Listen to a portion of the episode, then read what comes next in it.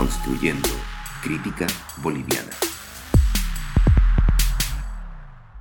Hola a todos y a todas. En este sábado 19 de septiembre de 2020, sean bienvenidos a nuestro segundo podcast de Construyendo Crítica Boliviana. Nosotros somos un colectivo dedicado al análisis de la realidad boliviana y tenemos como objetivo construir conocimiento conjunto. Bueno, voy a presentar ahora a nuestros invitados, miembros del colectivo el día de hoy. Primero a Graciela Magluf, ella es socióloga. Hola Graciela. Hola Camilo, ¿cómo estás? Muy bien. También tenemos a Erlan, también sociólogo, que nos acompaña. Hola Erlan. Hola, ¿qué tal? ¿Cómo están? Hola, hola, Erlan. Y ahora también tenemos a Dani Daniel Mollericona, sociólogo de la Flaxo, nos acompaña desde México. Hola, Daniel. Hola, qué gusto estar aquí con ustedes, compañeros. También tenemos a Andrés eh, Claros, él también es sociólogo, está haciendo un doctorado ahora en nos va a decir en qué. Hola Andrés. Hola Camilo, ¿cómo estás? Sí, estoy haciendo un doctorado en teoría crítica. Saludos a todas, todos, todos los que nos escuchan. Un placer estar con ustedes. Y bueno, tenemos también a Álvaro Aguilar, que está estudiando sociología. Hola Álvaro. Hola, ¿cómo están compañeros? Saludos a todos y a todas. Muy bien, bueno, estamos aquí entonces. El tema de hoy de nuestro segundo podcast es rumbo a las elecciones. Es un tema coyuntural eh, muy fuerte en nuestro país, en Bolivia, y bueno, ya hemos decidido como colectivo dar nuestra opinión, nuestra mirada. Como ustedes saben, nuestro objetivo es construir conocimiento conjunto y siempre hacerlo de una manera diferente y sobre todo dar nuestro punto de vista desde donde estamos, ¿no? Entonces, eh, ¿qué opinan muchachos? ¿Alguien tiene algo que decir? Porque es un tema muy amplio, entonces como que se abre a muchas vías, entonces no sé, ¿quién quiere empezar? Tienen la palabra. Eh, sí, aquí Andrés. Eh, no sé, quizá tal vez un, comentario introductorio, un tanto informativo, ¿no? Estamos a un mes, ¿no? Para las elecciones en Bolivia, ¿no? Y el ex ministro Luis Arce y el ex presidente Carlos Mesa no encaran la campaña en este momento como candidatos eh, favoritos por así decirlo, para disputar la presidencia, ¿no? Mientras que hace unos días eh, la gobernante transitoria, ¿no? Áñez, Janine Áñez, pues prácticamente ha quedado eh, en carrera, ¿no? Rezagada en, esta carrera electoral, ¿no? Eh, como sabrán, los, los comicios en Bolivia pues son el 18 de octubre, 18 de octubre vamos a ir a votar alrededor de 7 millones de bolivianos, ¿no? Que van a elegir prácticamente entre ocho candidaturas, ¿no? Eh, en la cual, como mencionaba hace un momento, el MAS eh, con Luis Arce se perfila como, según las encuestas ¿no? que han sido difundidas en, los en las últimas semanas, eh, se presenta como uno de los favoritos. ¿no? Y detrás está Carlos Mesa, y, nuevamente está surgiendo el tema en función de esto del voto útil, ¿no? El voto útil de Carlos Mesa para, para apoyar a Carlos Mesa. Entonces, nada, quería dar como un, contexto también de cómo está el panorama actualmente respecto a las, a las elecciones. Bueno, sí, eh, creo que no sé si nos ha pescado a todos de sorpresa la renuncia de Áñez pero era algo que se iba pidiendo ya desde hace muchos meses atrás, ¿no? Y ahora es una realidad. Entonces, no sé si alguno de ustedes tiene algo realmente que decir de ahora que ya pasó, qué es lo que se viene, cómo encaramos, cuál creen que es el panorama, las razones. ¿Alguien tiene algo? Graciela. Sí, eh, justamente yo quería comentar sobre el tema de cómo yo analizo, ¿no? La, eh, la salida de la carrera electoral por parte de Juntos y de la presidenta, ¿no? Eh, primeramente yo considero que como muchos de los bolivianos, ella como presidenta nunca debería haberse, como presidenta transitoria, no debería haberse postulado, ¿no? Bajo esa premisa eh, habría que preguntarse eh, a favor de quién o quiénes es que están ellas representando, o sea, bajo qué qué grupos, a qué grupos, porque nuestra política boliviana trabaja siempre en corporaciones. Entonces, ¿a qué grupo corporativo pues Áñez está ayudando, no? En ese sentido, yo creo que viendo las encuestas de las últimas semanas, en las que Arce lidera por casi entre 8 o 10 puntos o siempre como por ahí eh, de mesa, y va subiendo y va bajando también, eh, depende del tipo eh, de la empresa de, de encuestas que hayan hecho va, va, va, bajando, pero en primer lugar está Arce, como decía Andrés, en segundo lugar está Mesa, y en tercer lugar, en muchos casos, estaba pues Áñez, ¿no? Y en tercer lugar, Camacho. Pero el problema es que Camacho capitaliza pues eh, eh, el, el, voto eh, cruceño, y el voto cruceño, eh, sin más, no tengo, eh, sí, en el caso del oriente boliviano, es el que más eh, poder de votantes tiene, digamos, tiene más eh, eh, base demográfica, tiene mayores votantes en el caso de, de, Santa Cruz como departamento. Entonces, yo creo que la salida de Áñez tiene que ver nomás con una estrategia de quienes son sus padrinos políticos de Áñez, de que... Bueno, ha habido un pequeño corte. Graciela, nos decías. Entonces, eh, la salida de Áñez responde a unos intereses corporativos específicos, ¿no? Que desde mi punto de vista, desde mi análisis, responde, pues, por supuesto, a los, al grupo de empresarios de la agroindustria y de los empresarios del Oriente, ¿no? En ese sentido, como ella no tiene la capacidad, como decía, de cap capitalizar el voto a nivel nacional, eh, a pesar de que estaba tercera en las encuestas, yo creo que la mejor decisión es que ella, ella baje ceda el paso a un candidato que por ser como en, en, una, en una, situación de, de, héroes y antihéroes, el héroe, digamos, en este caso sería, el antihéroe sería el más, digamos, y el, y el como una idea de construir un héroe a Camacho, entonces tiene mayor posibilidad de capitalizar ese voto, porque estaba escuchando en una de las encuestas, uno de los analistas en Unitel hace unas semanas, él hablaba y decía que en eh, Occidente y Oriente tienen casi la misma, en caso de La Paz, La Paz y el Alto, Santa Cruz tienen casi más o menos el mismo porcentaje de, de, poder de decisión de votos. En el caso del Alto y La Paz, juntos tienen el 37% de decisión y en el caso de Santa Cruz tiene 38%. Entonces eso te pone en una, en una situación de, claro, si es que Camacho está capitalizando ese sector, pues mejor bajarse del caballo y cederle al más fuerte. Eso opino. Muy bien, entonces, bueno, es la pregunta que yo tengo muchas veces, ¿no? Eh, el voto, si en realidad Áñez denuncia, no es que le pasa automáticamente el voto a otro candidato, ¿no? Es realmente, se dispersa, ¿no? Y ella es, lo que, lo que ella tenía era un voto anti-Evo, desde mi lectura al menos personal, sí, opino ahora. Y ahora este voto anti-Evo, ¿dónde iría? No sé si los demás Sí, eh, yo considero que esta es la pregunta, al menos a mí, que igual, o sea, ya sabíamos que la candidatura de Áñez ya estaba deteriorada y ha ido en bajada, eh, pero no sé, al menos yo no me esperaba justo después de las últimas encuestas que renuncie en todo ese performance eh, de que es un honor y todo ese eh, manteniendo toda esa figura que ha querido mantener, ¿no? De la salvadora de la democracia y todo, que creo que no ha funcionado. Y con esto ya cerró, digamos, creo, ese ciclo.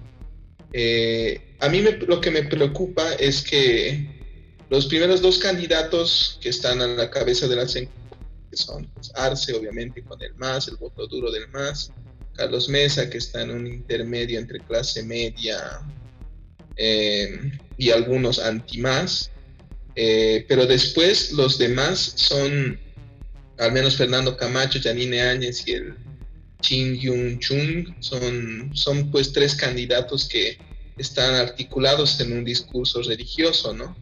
Que siento que eso es lo que les está dando también mucha fuerza, ¿no? Aunque claro, son diferentes perspectivas. Camacho está muy con esta onda católica, Janine tengo entendido que eh, tiene muchos seguidores de iglesias protestantes, que igual eh, nuestro querido coreano Chi. Entonces, eh, yo creo que lo que me preocuparía es que en esta dispersión, pues que sí se van a ir a diferentes lugares, lo más difícil, o sea, lo, que, lo que menos espera es que se vayan esos votos al más, ¿no? Pero eh, lo que me preocupa es que esos votos se dispersen eh, más entre estos dos candidatos, ¿no? Que, o sea, sí, ese voto duro que dice Graciela es cierto, ¿no? Que está ese voto corporativo de ciertos grupos que vendría de Santa Cruz, se va a ir a Camacho, eh, pero también yo creo que con Chi se va a dispersar un poco de todo este discurso religioso, ¿no? Que, que, se ha vuelto a posicionar y es un debate, yo creo, eh, para la gente interesada en estos temas religiosos, pues que en Bolivia después de la nueva constitución que se había entrado en un estado laico, pues se, había perdido un poco este tema de la Bolivia religiosa, eh, de, la religión en la política como tal, y ahora ha vuelto a conquistar, digamos, este, la política nacional. Entonces yo tengo ese, ese miedo, no sé qué piensan ustedes de si en esos tres candidatos se dividiría el voto o es que piensan que también en Carlos Mesa se podría articular. Yo creo lo que decía hace un momento, ¿no? Entiendo, entiendo lo que dice Dani, me interesante, lo que decía Graciela también, pero bueno, en los últimos, eh, últimos días, ¿no? ayer y hoy he estado escuchando mucho, eh, nuevamente hablar útil, ¿no? Del voto útil eh, en función de, perdón, a favor de Carlos Mesa y eh, con la consigna de pues que el más no gane, ¿no? O sea, el, las más, ¿no? En su discurso, parte del discurso, eh, uno de los argumentos que ha anunciado ha sido justamente eh, enfrentar al más, ¿no? No dejar que Morales vuelva al poder, ¿no? Vuelva a tomar acción en las esferas de poder. Y lo interesante es que justamente después de la renuncia, si no me equivoco, Evo Morales lanzado un par de tweets, tweets si no me equivoco, tweets, y, o, fue en una entrevista y pues dijo, ¿no? Si gana, si gana el más, inmediatamente yo vuelvo a Bolivia. Entonces, en ese momento, ¿no? Yo creo que había como una, por lo menos en personas cercanas a mí, ¿no? Eh, esta idea de, bueno, no, no, podemos dejar que suceda nuevamente eso, ¿no? Bajo ese discurso un poco superficial y tenemos que eh, hacer todo lo posible para que el más no venga, no vuelva, ¿no? No vuelva y no podemos permitir. Entonces se está hablando bastante, de nuevo se está retomando esta idea eh, justamente del voto útil a favor de Carlos Mesa. Bueno, sí, entiendo eso. Si alguien más tiene algo respecto a este punto, bueno, me gustaría tocar otro punto, ¿no? Que es eh, precisamente lo que genera las denuncias de Áñez y es lo que nos decía Graciela eh, un poco antes, eh, el punto de las regiones, ¿no? O sea, en Bolivia es muy claro el sentido regional. somos un país muy variado, muy diferente. Y, eso al momento de votar también se nota, ¿no? ¿Cómo ustedes creen que afecta estas regiones al momento del voto? ¿Cómo se expresan? Eh, ¿Dónde está el voto? ¿Cuál es su lectura respecto a esta cuestión que es muy estructural en nuestro contexto boliviano?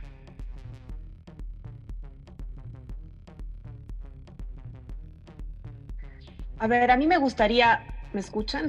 me gustaría comentar sobre el tema de un poquito de lo que estaba trayendo Andrés antes de entrar al regionalismo, que también me parece que creo que está tomando fuerza, eh, una fuerza tal vez eh, que mucho tiempo no se había visto en un sentido democrático, si bien el Oriente siempre, desde el punto de vista de nosotros que estamos aquí en La Paz, el Oriente siempre capitalizado obviamente por el Comité Pro Santa Cruz, representaba pues eh, la media luna, ¿no? etcétera.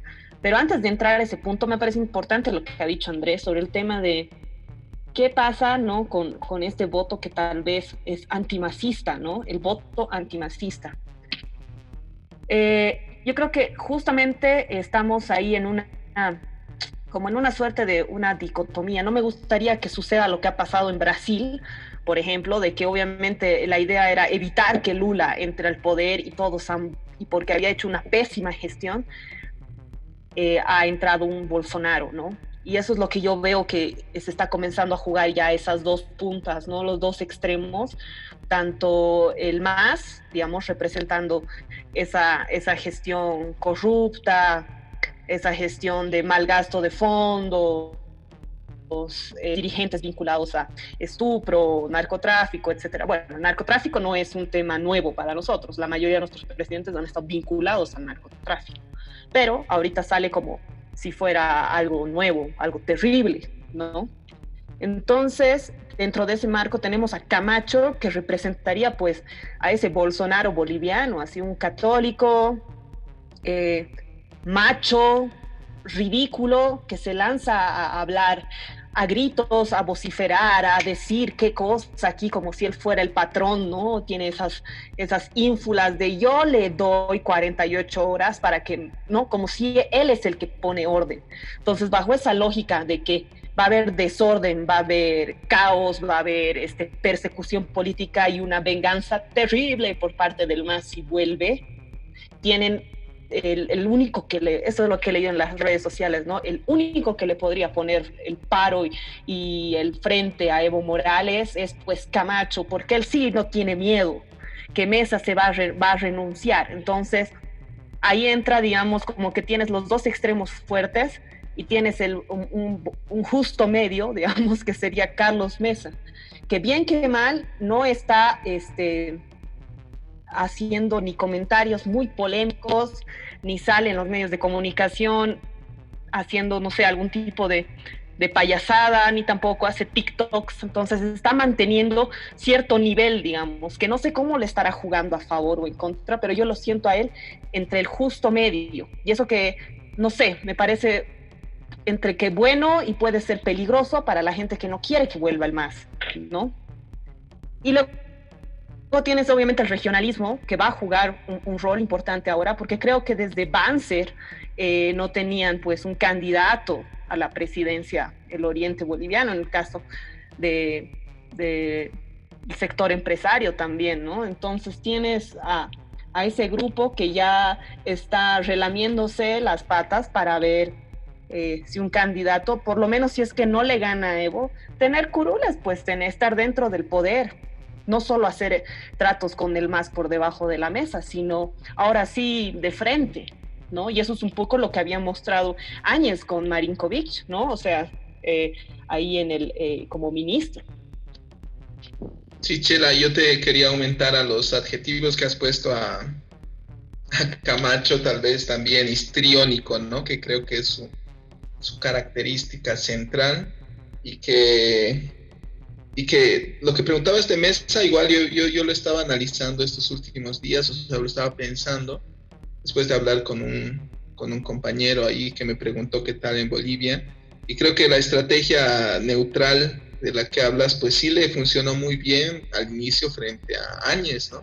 Más o menos que dejó que Áñez se hunda sola y pues ahora está tal vez, como, dice Andrés, el voto útil, eh, eso está por verse, ¿no? Yo no soy futurólogo, pero veremos que tal vez eso sí le surja muy bien y tal vez ahora a mí me, no me sorprendería que en esa actitud muy histriónica, eh, digamos, heroica que quiere construir eh, Camacho, también se equivoque en algo muy pesado, digamos, y que pierda mucho de los votos. Lo que me lleva a un punto, antes de volver a los regionalismos que ya nos puso Camino, que volvemos a toparnos con esta búsqueda, creo, en Bolivia muy fuerte de, de, un, de un patriarca, de un macho que sea quien domine, ¿no? Una figura muy autoritaria que logre dominar la política nacional. Que Evo logró articular eso en, en su momento y ahora la única forma parece de conseguir, eh, sin parecer estos centros, eh, a la onda Camacho, ¿no? De ser un radical, otro macho que pueda dominar, digamos, la política boliviana, que creo eso me parece pues muy peligroso. Eh, tú quería aumentar. Ahora sí vamos con regionalismos, perdón.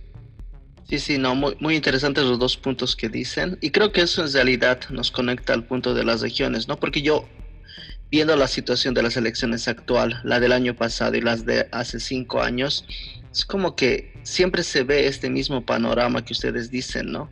Este fuerza, este tipo de campañas, o sea, es un patrón que vamos repitiendo tanto todo el tiempo que hasta nos vuelve predecibles, ¿no? Dice Daniel, no somos opinólogos, pero incluso las personas lo han vivido tanto que saben que puede pasar técnicamente a veces porque estamos repitiendo mucho, ¿no? Eh, vuelvo a insistir con lo de las regiones. No sé si alguien quiere decir, porque algo que pasa constantemente es precisamente esto, ¿no? Dividir el voto, encuestas, opiniones, siempre es regiones, regiones. Ahí Alvarito tiene algo que decirnos. Sí, eh, gracias Cami. Sí, bueno, yo igual estaba pensando en este tema de las elecciones y bueno, estas últimas noticias que, que han impactado en Bolivia, ¿no? Sobre la renuncia a su candidatura electoral de la, de la presidenta Janine Áñez, ¿no? Eh, bueno, en ese sentido, eh, concuerdo también que este tema de los regionalismos, de los líderes regionalistas, digamos, se hacen muy fuertes, ¿no? Generalmente en, en, las regiones donde, donde han sido mayormente públicos, digamos, han sido dirigentes que le han enfrentado, digamos, al, al gobierno, al MAS. En el caso de, Santa Cruz, digamos, sería Camacho y en el caso del Beni sería la, la, actual presidenta, ¿no? Y también por eso yo creo que han recibido el mayor porcentaje de votos ahí, ¿no? Eh, en Santa Cruz, en la, en, la, última encuesta que hubo de la Fundación Jubileo, eh, como, primera, como primera opción política está, estaba, estaba Camacho, ¿no? Eh, y en el Beni ocurría lo mismo con la, con la presidenta. Ahora, con respecto a la renuncia que ha tenido precisamente estos días la, la presidenta el día, el día de ayer o anteayer, si no me equivoco, eh, yo creo que refieren un poco a, eso, ¿no? A, a, ese hecho de no solamente agarrar y, y, juntar el voto útil, sino generar, yo creo, una, una oposición más consolidada frente a este, a, este, a esta población o este porcentaje de la población que todavía el anterior gobierno lo mantiene. Que si bien podemos discutir que es un 30 o un 40% de, de, de la totalidad, digamos, de los, de los votos, eh, tiene, tiene un porcentaje consolidado, ¿no? Más allá de que sea mayoría, sea minoría, eso, eso tal vez no, interesa, pero parece que en, las, eh, en estas encuestas está reflejando que tiene un voto considerable, ¿no? El, el, el más, el oficial, el, bueno, el, más. Y yo creo que frente a esta, este dilema han tenido que dar un paso al costado, eh, precisamente la, la, vicepresidenta, para generar, muy bueno, yo tengo, ¿no? Es, esa idea o, o, es por lo menos lo que ha querido representar eh, Áñez saliéndose, digamos, de la carrera electoral, formar un bloque de oposición que genere, digamos, eh, una, una, verdadera oposición ¿no? a, la, a, a, a, la propuesta del MAS. Pero ahí también entra el, el, factor de los otros participantes, ¿no? como, como Mesa y Camacho. Y bueno, yo igual he estado conversando en estos días con algunos compañeros ¿no? de la carrera que, que, que, tenía de sociología y algunos me decían, ¿no? Tengo un compañero que vive en el Alto y uno de, y uno de ellos me comentaba, ¿no? De que en el Alto, por ejemplo, no hay un rechazo profundo, digamos, al, a, a, Mesa y que más bien el, la propuesta de Mesa no es, no es una propuesta que no es una propuesta seria, ¿no? Consolidada, digamos, frente a, la, a las propuestas que, que, están que ha sacado el mismo, el, que, tiene, ¿no? El MAS, y con los 14 años de experiencia también que ha tenido y, todo eso, entonces, si bien todavía, o sea, él me decía que no había una preferencia de voto porque todavía hay una, una, no sé, incertidumbre en este tema de las elecciones. Yo tampoco quisiera ser futurólogo para decir si el alto va a votar por alguien específicamente o no, pero eh, no, no, no había mucho, digamos, lo que él me comentaba, ¿no? No se hablaba mucho de mesa, ¿no? Y, generalmente se, se hacía esa crítica, digamos, a, a mesa.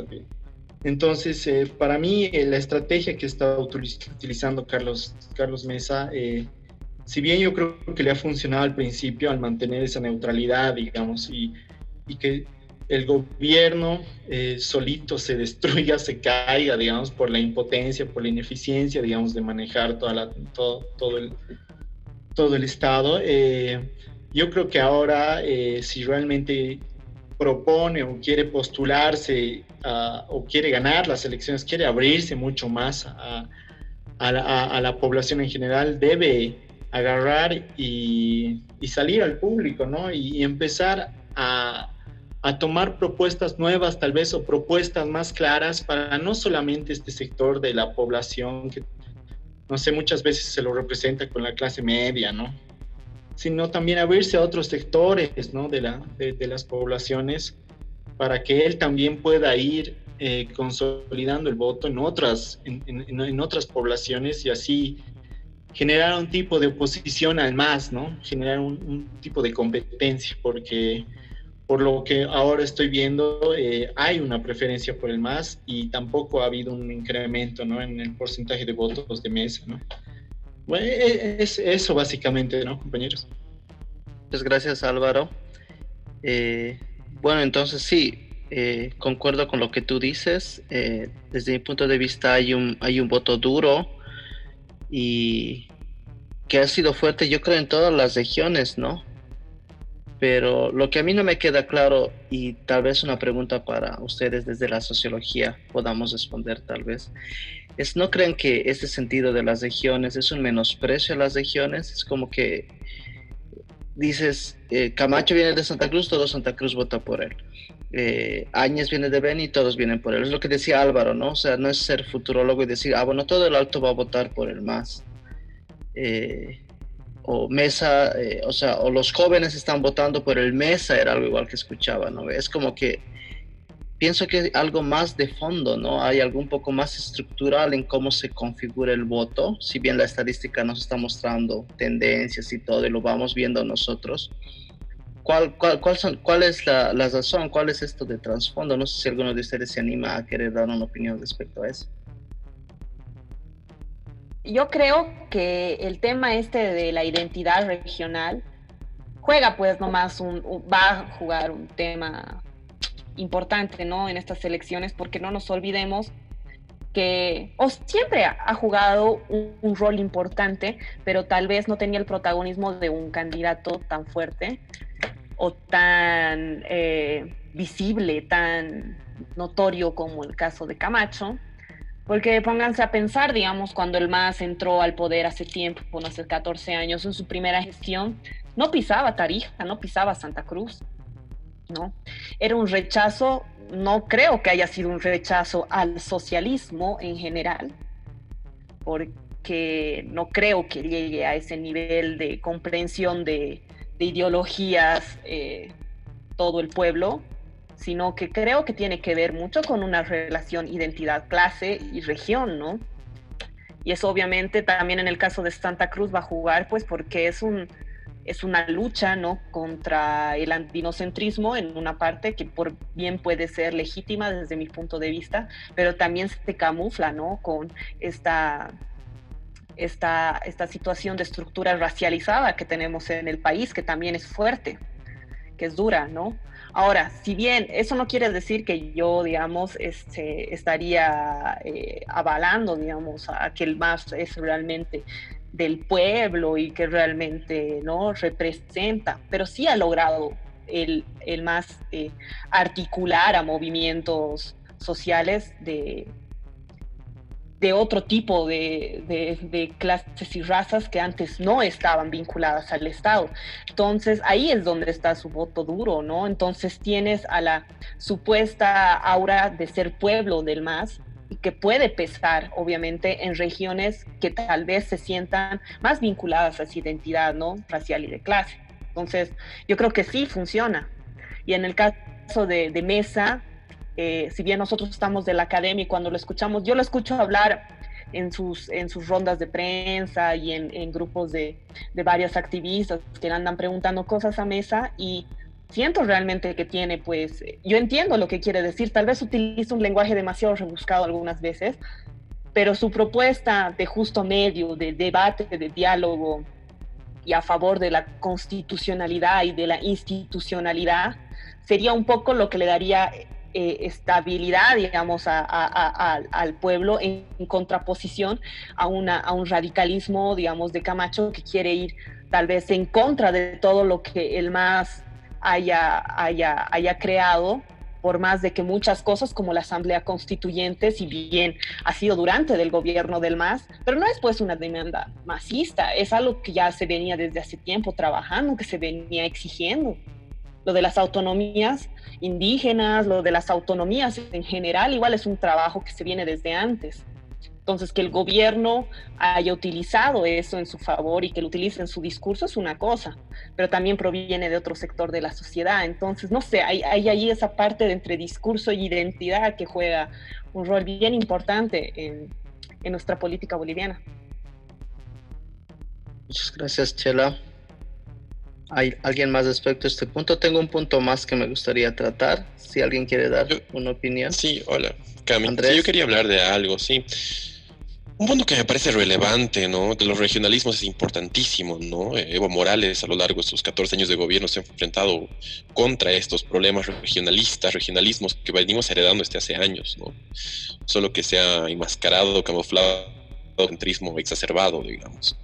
Sin embargo, eh, un tema que me parece puntual y que me llama la atención, ¿no? Es, eh, y, creo que caemos algunos en, lo analizamos de miopemente, ¿no? por decirlo de alguna manera, es y tiene que ver con este eh, esbozo de agenciamiento político que ocurrió, bueno, que sucedió de alguna manera el año pasado, finales del año pasado, eh, con el tema pues del fraude electoral, de Evo Morales, ¿no? Y, y las gestiones internas que se quería presentar una y otra vez, bueno, como todos sabemos, pero este esbozo de agenciamiento político que surgió, que se, que se ha habido, ¿no? Si es que había, habría también que analizarlo, si es que hubo efectivamente un, eh, genuinamente un esbozo de eh, agenciamiento político de la sociedad, ¿no? Que reclamó, que se levantó y que salió a la calle eh, ejerciendo su derecho a, a, pedir sus derechos, ¿no? Ejerciendo ese derecho, ¿no?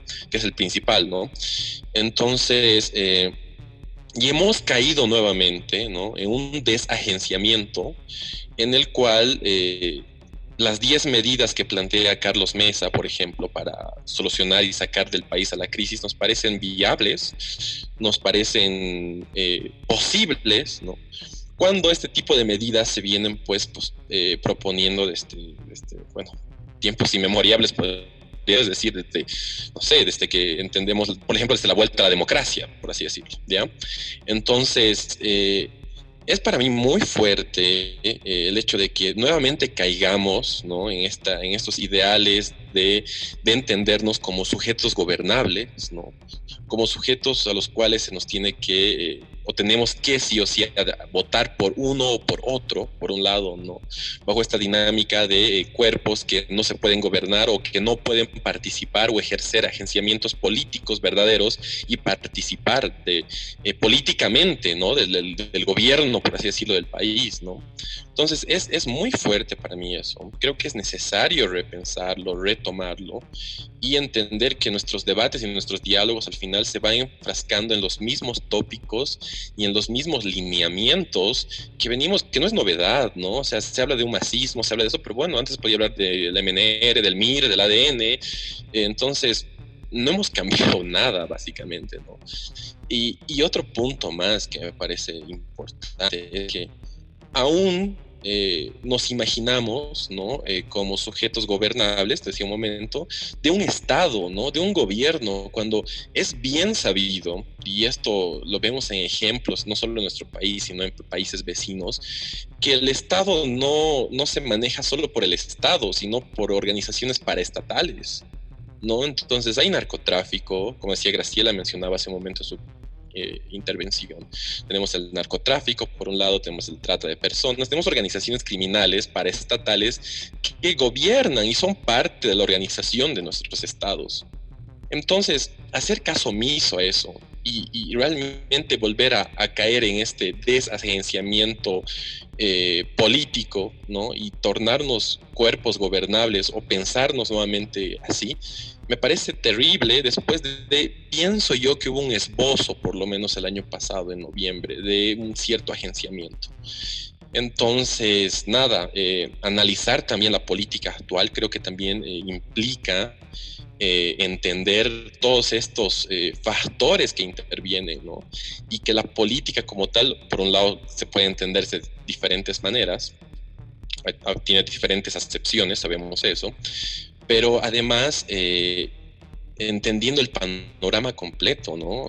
y creo que eh, pensar que hay un gobierno puro y legítimo, o sea, y entender desde ahí nuestra política, ¿no? Como lo hacemos generalmente, es un craso error, ¿no?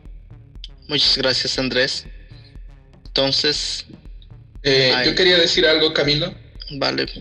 Eh, a mí me gustó mucho la, lo que dijo ahorita Andrés, porque creo que es una... O sea, empezar a ver, miren, aquí no somos un grupo de, cientistas políticos, ¿no? Que ya los cientistas políticos ya todo esto, todos los, todas las encuestas, pues ya las han trabajado y han visto todo ese escenario formal y también ven otros, otras variables, etcétera, pero creo que un punto importante, al menos de, este pequeño debate que hemos armado acá desde la sociología, pues es más o menos lo que Andrés propone, ¿no?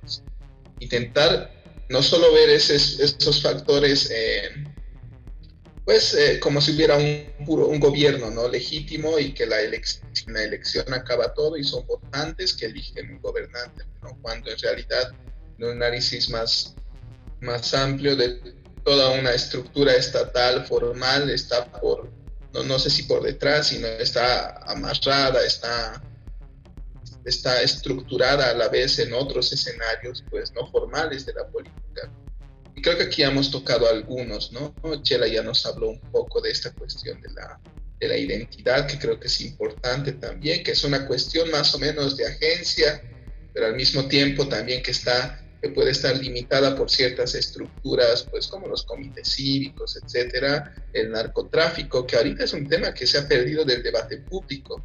Ya, ya lo han mencionado los compañeros, pero en el debate público eh, la verdad, ni, ni, con la salida de Evo Morales el tema de las drogas ha, empezado, digamos, a meterse al debate público para realmente saber, pues, en qué punto estamos en la producción, cuánto domina la política nacional, cuánto domina otros temas, digamos.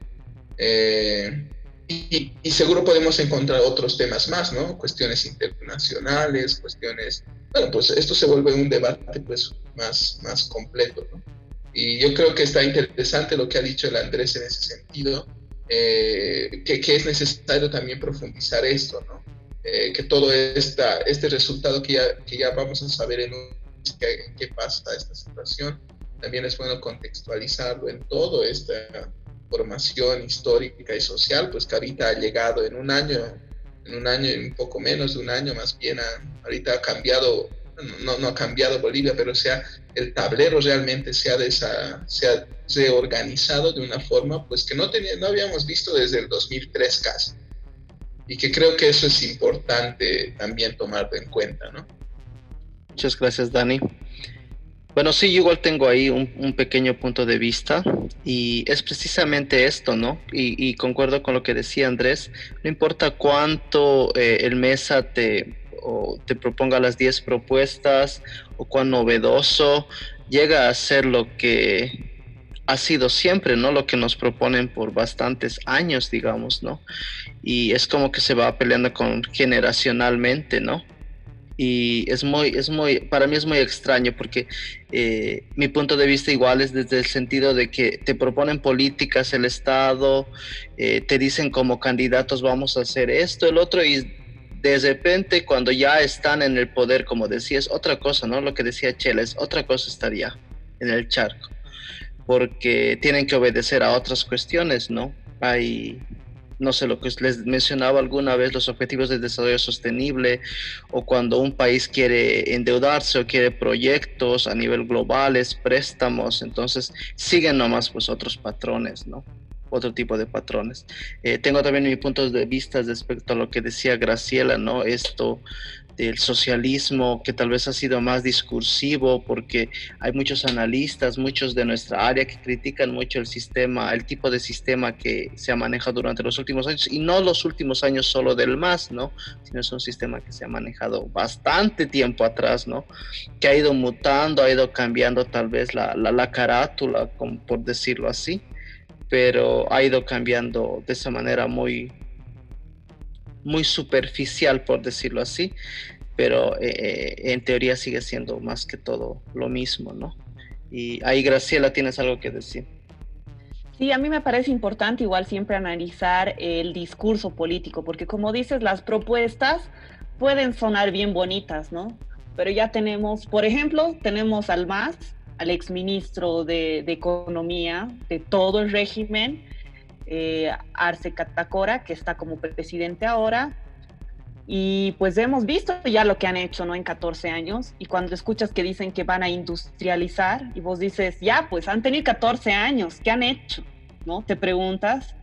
Los que estaban cansados del neoliberalismo, del MNR y de los de siempre que han votado en la primera gestión de Morales, dicen ahora, pues, o sea, me adscribo, bueno, tal vez no he votado la primera gestión, era muy joven, pero yo he visto a mi familia, digamos, que era en una temporada bastante masista. Y yo en el colegio andaba defendiendo igual de que obvio hay que cambiar el país, pero después de toda la gestión que han realizado, ¿no? Uno se pone, o sea, ahora te voy a creer que van a redireccionar el proceso de cambio, porque eso es lo que decía la burubicha de una capitanía en Santa Cruz que ahora ha salido a decir que era masista y que toda su capitanía va a, a apoyar al MAS, de que ahora ellas sienten que pueden redireccionar al MAS. Yo digo, ¿cuánto? Si es que el MAS ya había hecho sus tratos con la agroindustria y se ha quemado la chiquitanía. ¿Cuánto? Si es que el MAS ya había hecho sus tratos pues, para el etanol con empresarios que tienen sometidos a comunidades enteras indígenas. ¿Dónde? O sea, ya, ya no les puedes creer, ¿no? Vea su discurso. Luego tienes a estos nuevos actores, Andrés, ¿no? Tenemos a Mesa que nos promete igual esta constitucionalidad, esta institucionalidad que por tanto tiempo eh, queremos ¿no? que el país tenga, división de eh, que ya no, Mesa es anticentralista, bueno, ya tenemos las autonomías, no están funcionando, ¿qué hacemos? Entonces tienes Mesa que dice que quiere que funcione bien el país, pero no se sabe cómo, ¿no? Y de ahí eh, tienes pues a, Camacho que está anti, anti eso, ¿no? Está metiéndole él se va a enfrentar en contra del socialismo, ¿no? En contra de, de, la dictadura, ¿no? Entonces, ¿qué hacemos al final? ¿No? O sea, no, no, no, no, no considero de que eh, un debate de realmente de posiciones vaya a cambiar mucho el, electorado, no sé. Aunque es necesario, se debe hacer, tenemos que tener debate siempre, no sé cuánto vaya a cambiar eh, la posición de, de, una, del electorado, ¿no? O sea, de cuál menos peor vas a votar, por cuál es el menos peor, ¿no? En, eh, función de tu identidad de, clase, de raza, de género, ¿no?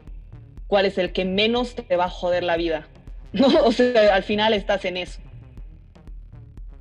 Y es verdad, ¿no? Y es que el votante se deduce a eso, ¿no? Y es lo que nos pasó al, inicio, ¿no? Cuando uno quiere analizar las elecciones, cuando queremos empezar eh, realmente a ver el panorama, lo primero que hacemos a veces es irnos a, las estadísticas, a buscar, pero no nos podemos a pensar estas transversales, ¿no? Que tú decías, ¿no, Chela?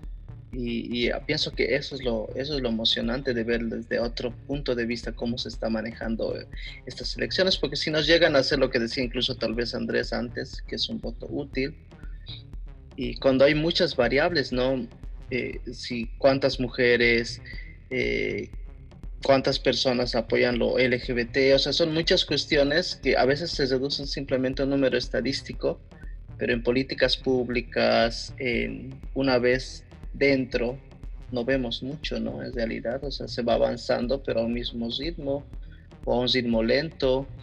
Para mí en lo personal, este, este último, este, desde mi posición personal, la, la gestión de Áñez, por ejemplo, políticamente se ha tornado lo que ha hecho eh, el MAS durante los últimos años también.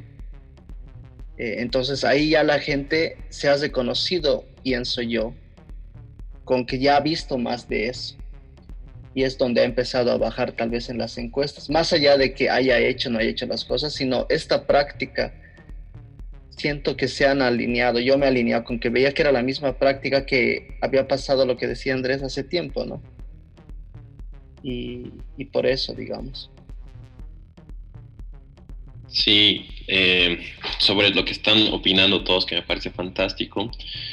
Eh, cuando hablaba hace un momento también de organizaciones paraestatales, me refiero también a todas estas empresas transnacionales capitalistas, ¿no?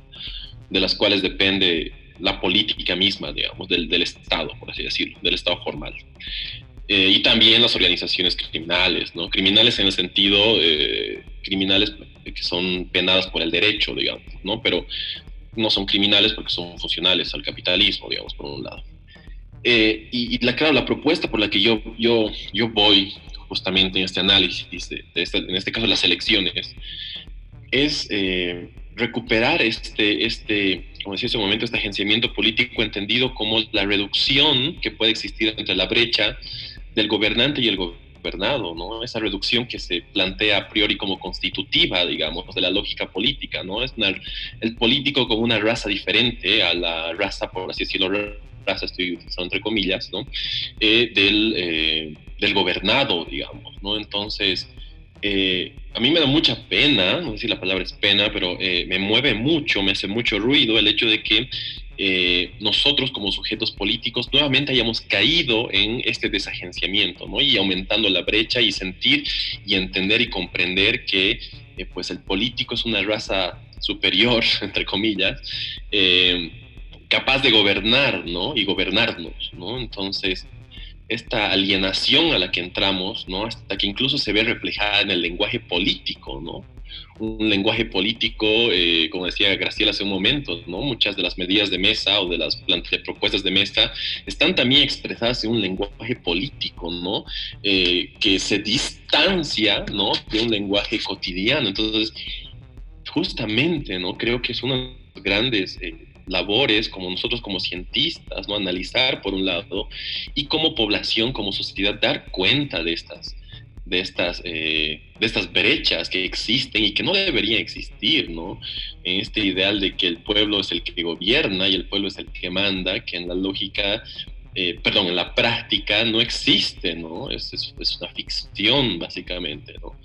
Entonces, em, me parece importante eh, no solo quedarnos, ¿no? como, como hace como hace muchas, muchas las personas lo hacen, ¿no? Es quedarnos con esta idea de que el MAS y los 14 años o el MAS y corrupción, cuando también la corrupción se viene, y es un tema que hablamos en el anterior podcast, se viene heredando desde la colonia, ¿no? Entonces, es algo más complejo, es un entramado mucho más rico en análisis para nosotros como cientistas sociales y complejo eh, como sociedad para enfrentarlo. Sin embargo, estos pequeños intersticios que se muestran, como el año pasado, por ejemplo, ¿no? En noviembre, tienen que pues darnos, tienen que ser como darnos los pies para que nosotros podamos eh, cuestionar estas estructuras, ¿no? Repensarlas también, ¿no? Entonces, y como los políticos, ¿no? Y si, fuera un político, yo abogaría, por ejemplo, con este ideal, una de mis propuestas sería justamente reducir la brecha que existe entre lo político, entendido como el partido político que también ejerce poderes del gobierno, y el agenciamiento político, en la capacidad de una comunidad para tomar decisiones en su sociedad, en su gestión, en sus políticas públicas, por ejemplo. Entonces creo que en este momento, y me da mucha pena, estamos cayendo en más de lo mismo, en, esta, en este ideal de, bueno, mi único rol como agente político es votar, y se resume a eso, digamos, ¿no? Sí, apoyo totalmente eso. Y es lo que decía Silvia Rivera cuando pasó lo de octubre, eh, noviembre del año pasado, y es que se han reducido a sindicalizarnos, ¿no? En cierta medida. Y, el voto es como que se, se, han, se, han, sindicalizado, como que se arman lo que tú dices, ¿no? Hay grupos, ah, bueno, aparte de grupos paraestatales, siento como que hay eh, grupos muchos grupos y es como que se sindicaliza, ¿no? Entonces es, para mí es muy fuerte igual eso, volver a caer a lo mismo y, realmente que simplemente nos usen técnicamente para votar, ¿no? Y bueno, yo tengo ahí mi, yo tengo ahí mi propio eh, problema interno respecto a la obligatoriedad del voto, por ejemplo, ¿no? Pero y ahí también siempre uno discute con los demás y te dicen, pero es que si no votan muchos, de solo, solo votan los privilegiados, digamos, que es otro debate tal vez más amplio, ¿no?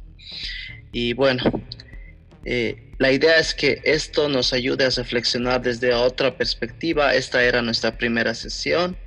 Si alguien tiene algo más que decir. Bueno, no. Yo, yo bueno, no, he hablado, no he hablado mucho, chicos, pero bueno, es que, bueno, le estaba dando vueltas, ¿no? Todo lo que estábamos hablando y, bueno, en realidad lo que han compartido. Y pues yo, yo un momento me puesto a enfocar en esta idea de, de las redes sociales. Entonces, bueno, parte de estos, si las redes sociales ya tienen, ya se convirtieron en, en, una parte clave del mercado como tal, del mercado actual, ¿no? También, o sea, también ha jugado un papel muy importante en el contexto político que estamos viviendo. O sea, me refiero a que eh, a cada, cada partido político ha utilizado las redes sociales para generar una marca, o sea, una marca política, ¿no? Tal vez esa marca política, eh, tal vez entendía como, lo, como lo decía Andrés, o sea, una agencia política, ¿no? Puede ser así.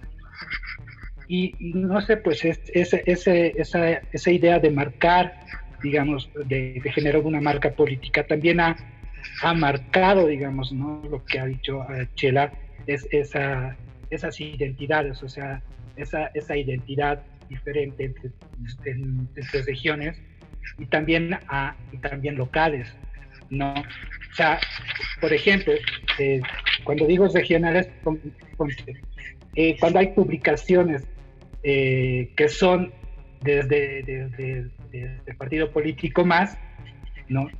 Son, son inmediatamente respondidas, ¿no?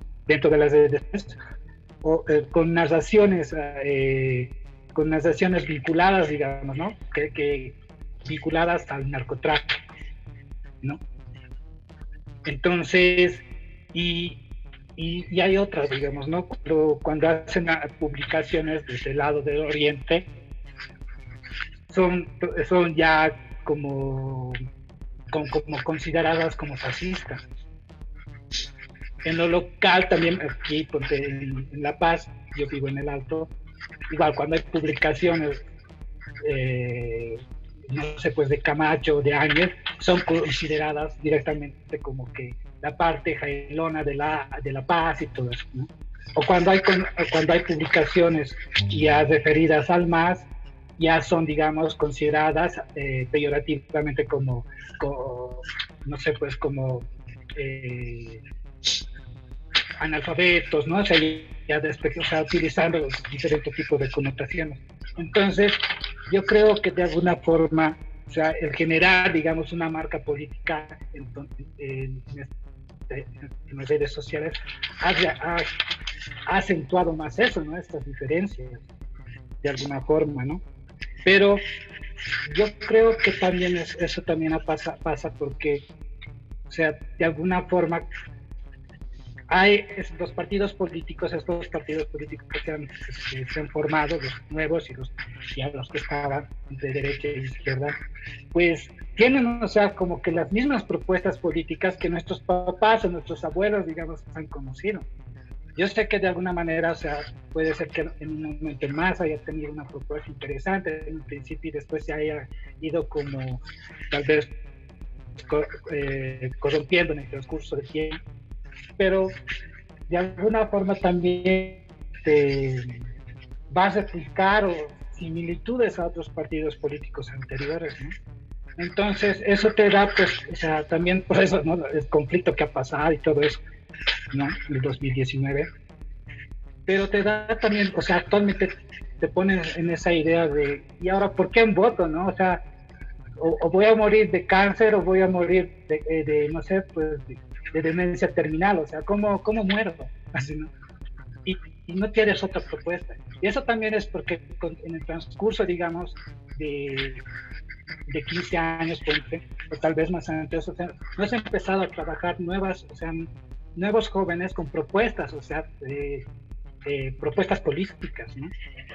De alguna forma también las, las, ONGs y otras instituciones han empezado como a trabajar, eh, no sé, pues, según a, a, a, sus ejes temáticos de cada de, ONG, o tal vez, no sé, pues, eh, temas dirigenciales, o sea, hay varias cosas ahí que, que de alguna manera no, no hay propuestas políticas de jóvenes como tal. Eso es lo que yo digamos ahora, yo y por tanto creo que también eso da esta idea, ¿no? Y ahora, ¿qué hago? ¿Por qué voto si ya conozco todas las propuestas, ¿no?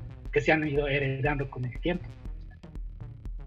Y, también creo que eso genera pues un voto de duda, o sea, vas a votar dudando, o vas a votar diciendo así, ya, pues igual el otro me va a robar y el otro igual también lo va a hacer. Entonces, pues yo creo que es un voto así de duda. ¿No? Bueno, eso, eso estaba pensando, chicos. Gracias, Erlan. Álvaro. Sí, eh, gracias, gracias, Camilo. Eh, sí, yo igual estaba pensando, reflexionando esto último que estaba hablando Andrés y también Erlan.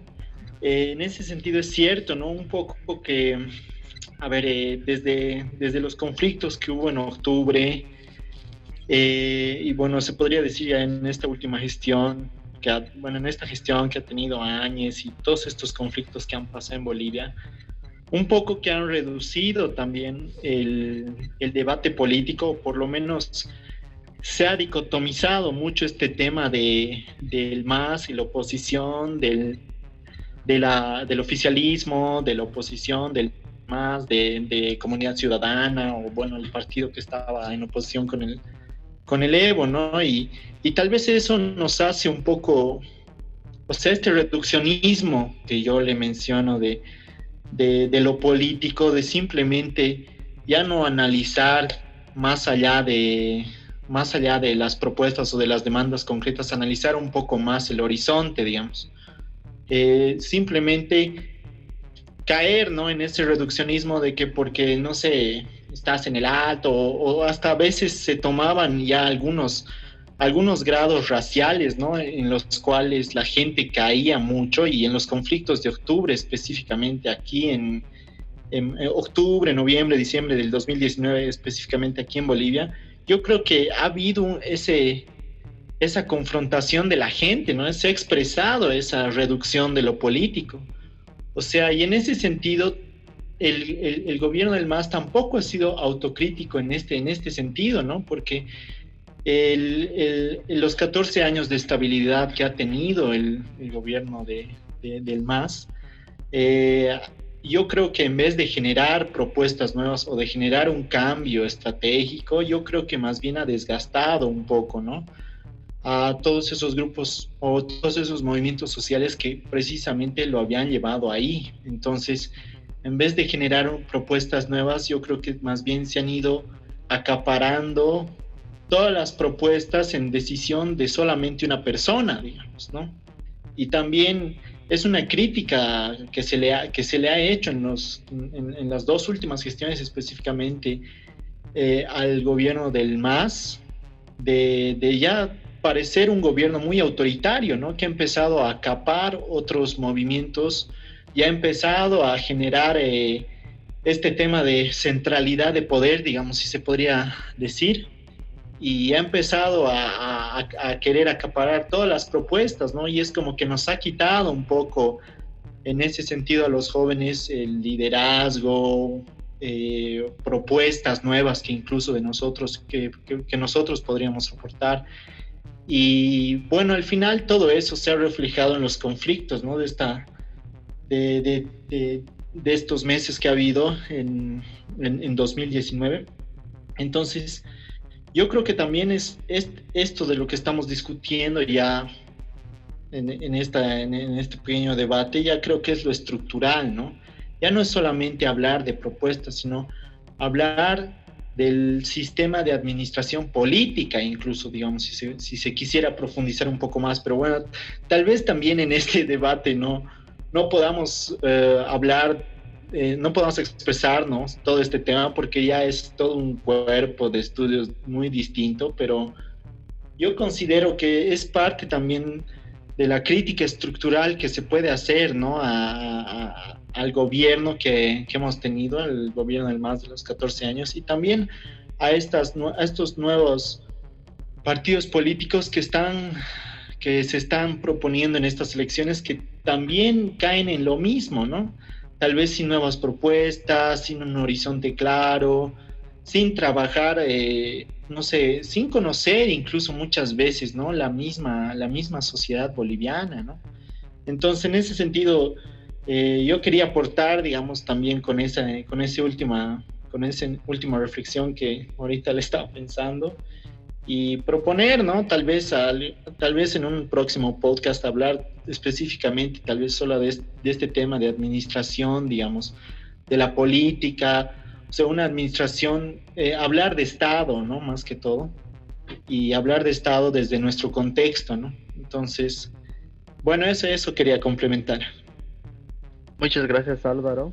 Y precisamente es eso, ¿no? Eh, la idea y cómo hemos ido empezando este podcast eh, es porque va a haber más sesiones respecto a las elecciones y porque nos estamos encontrando precisamente en cómo encarar eh, este análisis de una manera diferente y a nuestro estilo, ¿no? Entonces, muchas gracias a todos por habernos escuchado y otra vez muchas gracias aquí a los miembros del colectivo. Eh, los voy despidiendo, ahí nos vemos mucho eh, en un tiempo Erlan, Graciela, Andrés, Dani, Álvaro. muchas gracias por estar y nos vamos a estar encontrando pronto.